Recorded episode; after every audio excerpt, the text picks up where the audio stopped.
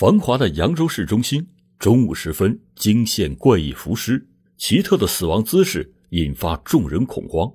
警方抽丝剥茧，一张火车票突现破案曙光。真相出炉的那一刻，没有人会想到是这样的结果。欢迎您收听老欧讲大案。时间：二零一三年三月十一日，地点：江苏省扬州市。中午十一点左右，市民蒋先生骑着他那辆摩托车准备回家，在路过新城河边的望月桥时，车子遇到了红灯，便停了下来。看着红灯如龟速般的时间运转，蒋先生百无聊赖的四处张望。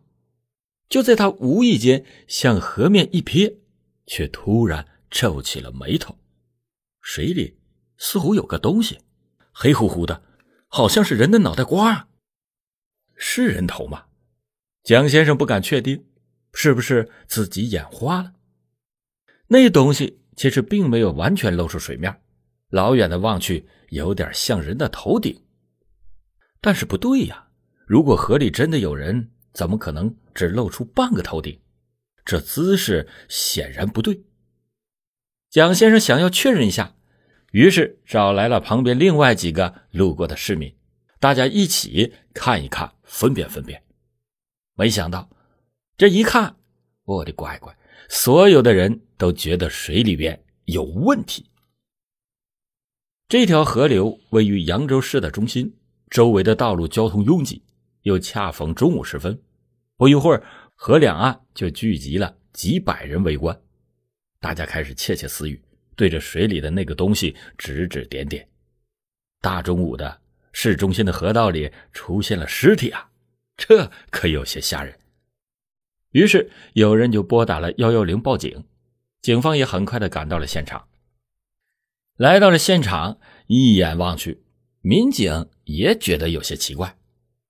见过水中浮尸的人大概都有个概念，尸体漂浮在水中，应该是四肢展开了才对。可是，这具浮尸怎么只有三分之一的头顶浮在水面呢？另外，浮尸正在往下游飘动。奇怪的是，它移动的速度非常的慢，似乎是被什么东西给禁锢着。经过打捞，这些疑问才终于有了答案。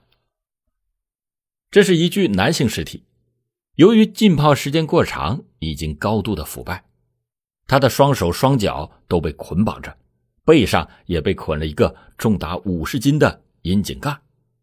如此这般的操作，这明眼人一看就知道是遭人谋杀的节奏。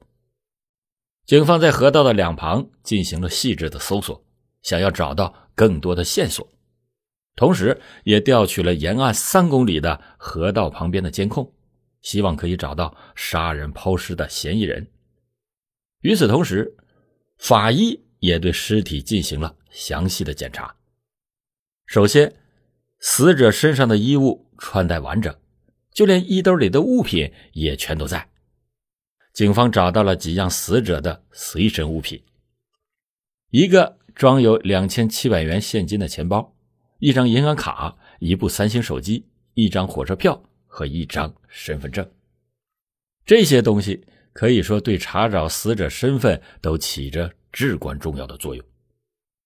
与以往那些动不动就是裸尸、无头尸的案件相比，这起浮尸案似乎一开始警方就获得了许多重要线索。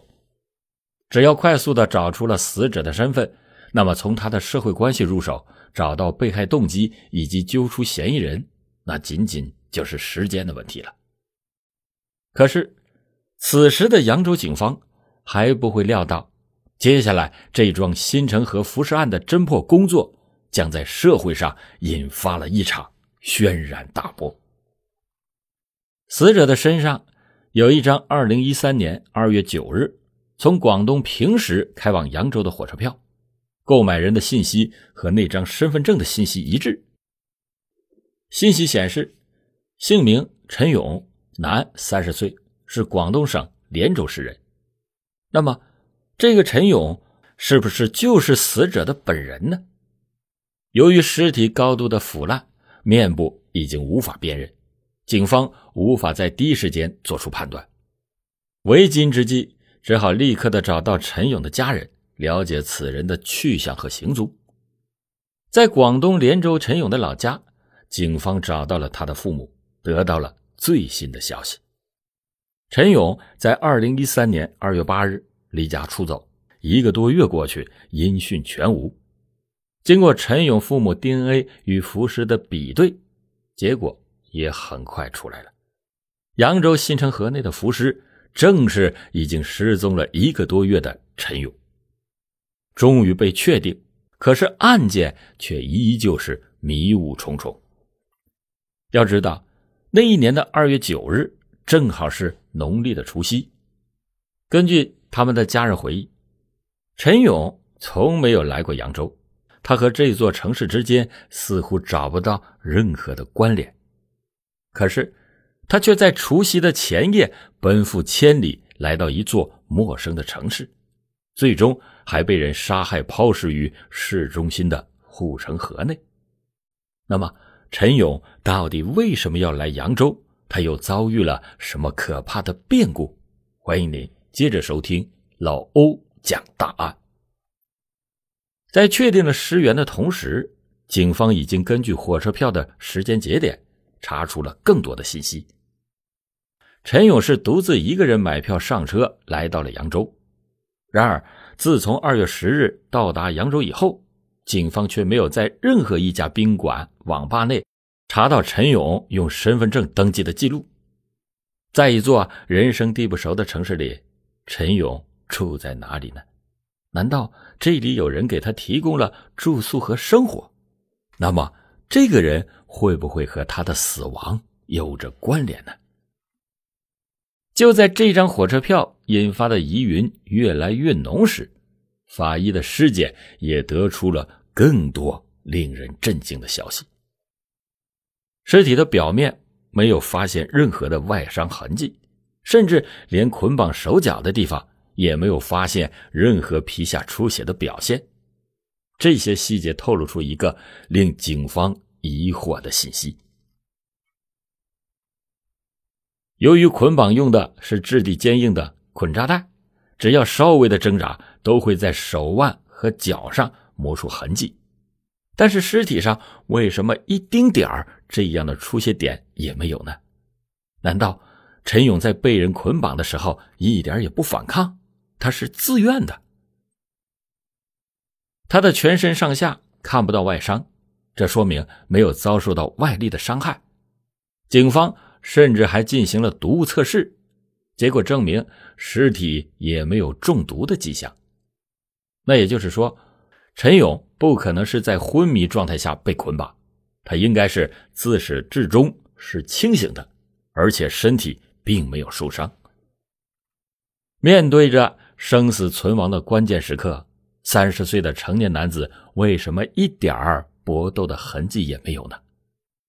最后，经过尸体解剖，警方找到了他死亡的真正原因——溺水窒息。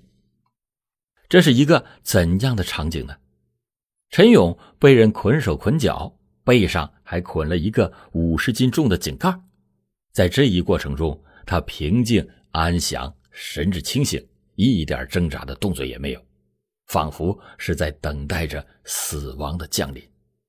这样的场景，恐怕只有电影中受到邪灵蛊惑的科幻片中才会出现。其实，在没有进行尸体解剖之前，法医还发现了另外一个疑点：捆绑尸体的捆扎带，其捆绑的方式非常的特殊。法医在反复研究以后认为。这样的捆扎方式，死者自己就可以完成。这个结论一出，众人震惊。那也就是说，陈勇的死亡，如果按照尸检结果来看，最大的可能居然是自杀。这其实可以解释咱们开头讲到的一个疑问：为什么他在清醒的状态下不挣扎呢？只有自杀才有可能出现以上的情况。由于浮尸是在大白天被人发现，扬州很多市民都关注了这起案子的进展，尤其是尸体还背着一个大井盖，死状非常的凄惨，这百分百是性质恶劣的他杀命案，没有人怀疑过这个推测。如今，所有人眼巴巴的等着案件的侦破结果，却突然被告知是自杀，一时激起千层浪，所有的人无比震惊。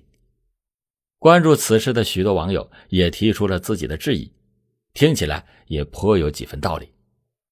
有的质疑说，一个人想自杀有很多种方式，为什么陈勇要选择这种复杂的方式呢？再有的质疑说，他明明是广东人，干嘛坐车来扬州自杀呢？眼看着事情被炒得越来越热，扬州市公安局就请来了权威专家。再次对尸检进行了复查，最终专家也认可了法医的结论：陈勇就是死于自杀。其实，在尸体上还有一个细节，也可以支持这个结论：尸体的两腿虽然经过捆绑，但是中间的间隙有四十多公分，也就是说，如果陈勇是被别人捆绑，双腿根本就没有绑紧。他甚至可以跑的，但是他为什么没有跑呢？因为所有的一切都是他的自愿行为，他自己捆绑了自己，选择了自杀。与此同时，警方还在找寻更多的证据。在距离发现尸体地点五十米远的地方，警方发现了一个缺失了的井盖的阴井，从尺寸大小来判断。这一处井盖很可能就是陈勇背上的那一块，当然口说无凭，必须要有真凭实据。这个证据很快就现身了，警方找到了一段监控影像记录。二月十一日，也就是正月初二，在凌晨五点四十分，一个男人出现在那块缺失井盖的阴井边，随后他抱走了井盖。虽然画面离得比较远，但是这个时间点刚好是陈勇从广东到达扬州的第二天。警方一路追踪那个男人的行踪，最终在一个路口拍到了较为清晰的画面。经过陈勇家人的辨认，他们确认此人就是陈勇。一路的监控显示，陈勇身后没有人尾随，他是独自。抱走了井盖，那么他会在新城河的哪个位置自杀呢？经过细致的沿河查看，民警找到了河岸边的一处平台，平台的边沿处还有一些新鲜的划痕。警方还原了陈勇自杀的全部过程。二月十一日凌晨五点多，陈勇抱走了路边的一个井盖。接着，他带着捆扎带来到了这处平台。他先是把井盖捆绑在了自己的背上，接着用特殊的打结方式捆绑双脚和双手，最后他从这处平台跳入河中，结束了自己的生命。至于他为什么要背着井盖自杀，警方也找到了答案。陈勇的家人说：“啊，他自小就会游泳。”绑井盖可能是为了增加重量，陈勇已经下定了决心，非死不可。命案的真相被揭开了，结果令人唏嘘不已。然而，这算是真正的结束吗？人们依旧没有想明白，这个三十岁的男人到底因为什么原因非死不可呢？陈勇其实一直是一个努力生活的人。由于学习成绩差，他初中便辍学去了外地打工。不过没有文化又没有一技之长，陈勇就只能在建筑工地靠劳力挣钱。可想而知，他的打工收入是非常微薄的。二零零七年，二十四岁的陈勇结婚生子，成了两个孩子的父亲。为了让家人过上好日子，他想要更加努力的赚钱。在陈勇的老家，家人还拿出了一个破败的记事本，上面有陈勇为将来开个小店写下的计划。看得出来，他是真的想要好好的生活下去。可是现实是残酷的，无论陈勇如何的努力，却始终无法达到预期，甚至一度他的家庭、孩子的供养都需要父母帮助，他的内心感到痛苦无比。二零一二年的五月，为了能够挣到更多的一些工钱，陈勇去了澳门的建筑工地打工。然而，仅仅一个月后，他便返回了老家。没有人知道他在澳门经历了什么，他也从来不向家人倾诉。但是，所有人都感觉得出来，陈勇变得越来越沉默寡言，性格古怪，无法接近。一直到大年三十的前一天，陈勇突然就不辞而别。陈勇的父亲回忆，自己曾在大年初一打通过陈勇的电话。当时他已经在前往扬州的火车上了。电话那头，父亲并没有听出什么不妥，以为儿子可能是出去散心了。只有陈勇自己知道，这是一趟再也没有回程的火车。他将在那个从来没有去过的城市扬州结束自己三十岁的生命。那么，他在澳门到底经历了什么？从陈勇最后的状态来看，他似乎是有着抑郁症的征兆。离家出走过去了一个月，家人却并没有放在心上，也没有报过警。这些似乎都在默默的讲述着他的遭遇，并没有那么简单。家庭的冷漠，人生的困顿，都在啃食着这个年轻人脆弱的内心。最终，他选择了逃避，以死亡的方式来结束。现实中的一切。至于他为什么要选择陌生的扬州作为生命的最终点，这是本案的终极谜团。随着陈勇的离开，成为了永远的无解之谜。好了，感谢您今天收听老欧讲大案。老欧讲大案，警示迷途者，唤醒梦中人。